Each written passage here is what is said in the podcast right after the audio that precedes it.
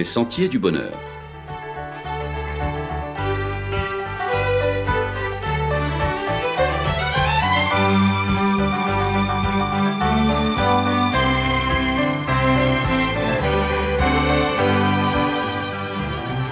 Une émission qui vous apporte un message d'espérance, de paix, de joie et de confiance. Chers amis auditeurs, bonjour. Vos cadeaux sont certainement déjà prêts.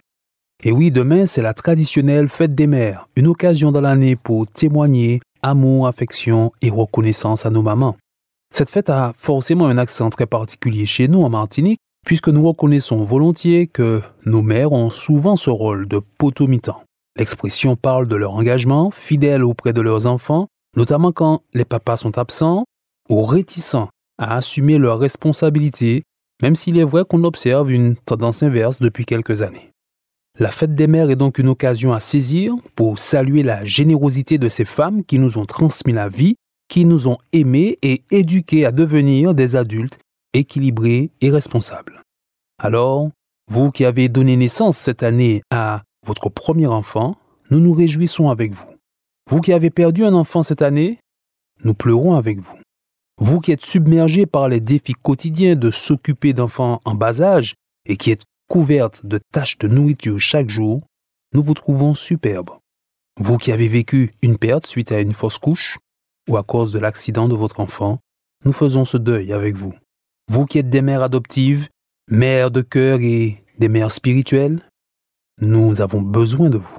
Ce sont là les mots de l'auteur américaine Amy Young qui, vous l'aurez compris, dépeint très bien la diversité des expériences de maman.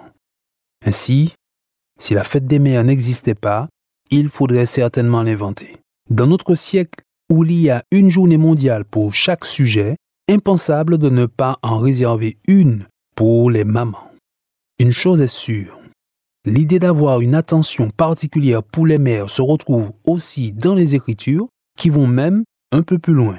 Elle ne propose pas un jour pour fêter les mamans, mais rien de moins qu'un commandement de Dieu pour honorer les parents chaque jour. Oui, en effet, le cinquième des dix commandements dit Honore ton père et ta mère, afin que tes jours se prolongent dans le pays que l'Éternel ton Dieu te donne. Un texte qu'on retrouve dans Exode chapitre 20 verset 12. L'apôtre Paul dans le Nouveau Testament remarque que c'est le premier commandement avec une promesse. Promesse de vie pour l'enfant qui honore ceux qui lui ont transmis la vie. Honorer ses parents, honorer sa mère, fait ainsi partie des valeurs que le croyant est appelé à cultiver. On sait tous qu'il peut être aisé de couvrir maman chérie de cadeaux et de baisers à l'occasion de la fête des mères et de disparaître le reste du temps sans se préoccuper outre mesure de son bien-être quotidien. Honorer ses parents ne se résume pas au cadeau d'un jour. C'est surtout un engagement à la hauteur de celui des parents, à la hauteur du don de la vie d'une mère. Relevons dans les Écritures les conseils de la Bible à ce sujet. Honorer sa mère commence dès l'enfance par accepter son autorité. Dans l'évangile de Luc, la Bible précise que Jésus, âgé de 12 ans, était soumis à ses parents. Son statut divin n'a pas été un prétexte pour se soustraire à cette obligation. Éduqué par Joseph et Marie, il avait certainement retenu ce proverbe de Salomon au chapitre 10, verset 1. Un fils sage fait la joie d'un père, et un fils insensé le chagrin de sa mère. Dans le Nouveau Testament, on lit aussi dans l'épître de Paul aux Éphésiens, Enfants, obéissez à vos parents, selon le Seigneur, car cela est juste. Pour la Bible, donc, cette soumission n'est pas aveugle, elle se vit, selon le Seigneur, et font des Écritures la norme absolue. Devenu adulte, l'enfant est ensuite et surtout appelé à respecter ses parents. Ainsi, Jésus, âgé d'une trentaine d'années, n'a pas hésité à contredire sa mère qui lui demandait d'interrompre son ministère. Avec respect, il a pu lui signifier que sa mission était primordiale et en phase avec la volonté de Dieu. L'obéissance pour les plus jeunes, le respect pour les adultes, voici deux valeurs à vivre quotidiennement avec ses parents et avec sa mère en particulier. Ces cadeaux-là sont durables et contribuent vraiment au bonheur des parents. Honorer sa mère, c'est aussi prendre soin d'elle, tout simplement. Quand maman devenue âgée se retrouve en situation de dépendance, quand elle a besoin d'aide, dans les petites choses du quotidien. Il est de la responsabilité des enfants de s'engager et de s'impliquer pour la soutenir. C'est ce que l'apôtre Paul a voulu enseigner à son collaborateur Timothée en lui écrivant. Si une veuve a des enfants ou des petits-enfants, il faut qu'ils apprennent ceci. C'est d'abord eux qui doivent s'occuper de leur famille. De cette façon, ils rendront à leurs parents et à leurs grands-parents ce qu'ils ont reçu d'eux. Voilà ce qui plaît au Seigneur. C'est un principe de réciprocité que la Bible enseigne ici. Le nourrisson est bien sûr en situation de dépendance, il a besoin d'aide dans les petites choses du quotidien et trouve, sauf accident, sa mère à ses côtés pour l'accompagner. Quand le cycle de la vie renverse l'ordre des dépendances, alors oui, il revient naturellement aux enfants de s'occuper de leurs parents. Disons clairement que personne n'est tenu de réaliser l'impossible. Nos sociétés font qu'aujourd'hui, on est plus facilement éloigné géographiquement de nos parents pour avoir cette présence à leur côté. Les nouveaux foyers que les enfants ont créés mobilisent également beaucoup de temps et d'énergie. Il arrive aussi que l'état de santé des parents nécessite une prise en charge extérieure.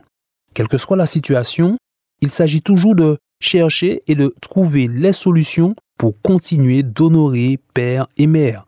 Ils goûteront alors à la joie profonde d'avoir des enfants reconnaissants. Enfin, honorer ses parents devrait conduire à les aimer de cet amour défini dans la première lettre aux Corinthiens. Un amour patient, plein de bonté, qui pardonne, espère et encourage. Il éloigne de la médisance, de l'orgueil et du mal. Cet amour-là trouve sa source dans le cœur de Dieu. La jeune maman peut y puiser. Elle pourra ensuite déverser une eau vive dans le cœur naissant de son enfant. Elle en récoltera les fruits au temps convenable. S'il y a eu défaillance parentale, l'enfant peut personnellement aller auprès de Dieu pour recevoir puis donner ce précieux cadeau de l'amour. Maintenant, les aléas de la vie conduisent souvent à des tensions et des conflits. La Bible invite à ne pas rester figé sur ces situations négatives. Elle encourage plutôt à rebondir, quitte à faire le premier pas, celui de la réconciliation. Guidé par l'Esprit de Dieu, on peut alors espérer renouer le lien et restaurer la confiance pour aimer encore et encore. Les Sentiers du Bonheur souhaitent donc une bonne fête à toutes les mamans. Nous encourageons les enfants, petits et grands, à honorer les mères, ce dernier dimanche du mois de mai, bien sûr, et bien plus dans toutes les situations du quotidien. À bientôt, chers amis auditeurs.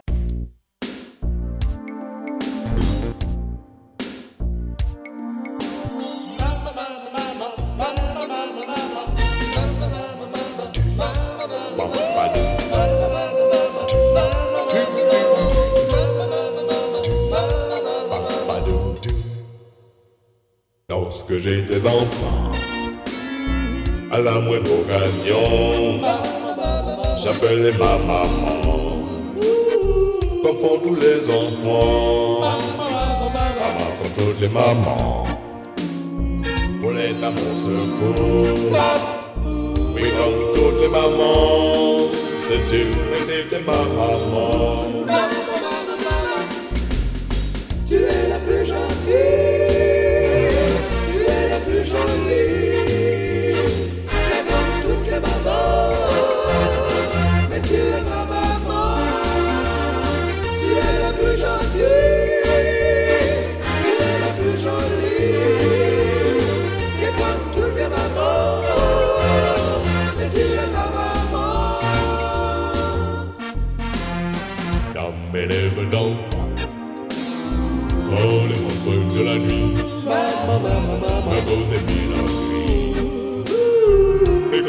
C'est des cris. Maman, comme toutes les mamans, venez me consoler. Oui, comme toutes les mamans, c'est sûr, merci de la vie. Maman,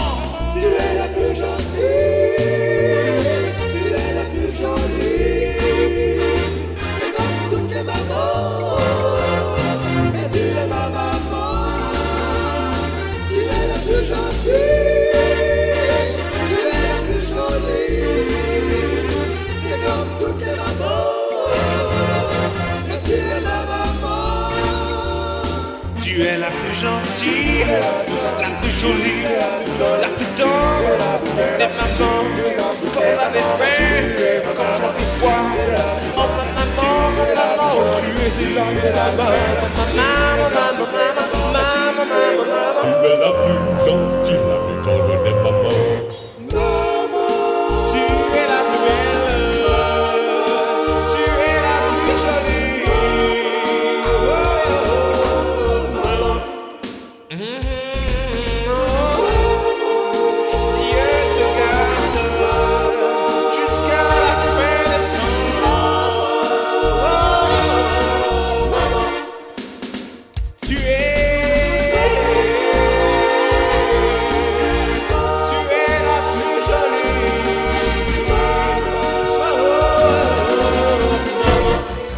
C'était votre émission hebdomadaire Les Sentiers du Bonheur.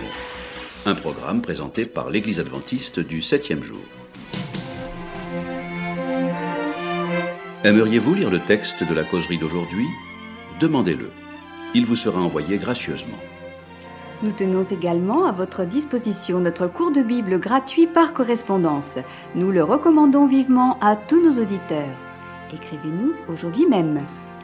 Voici notre adresse boîte postale 50 97 282, le Lamentin CEDEX 2. Nous nous réjouissons à la pensée de vous retrouver à l'écoute la semaine prochaine à la même heure. À bientôt.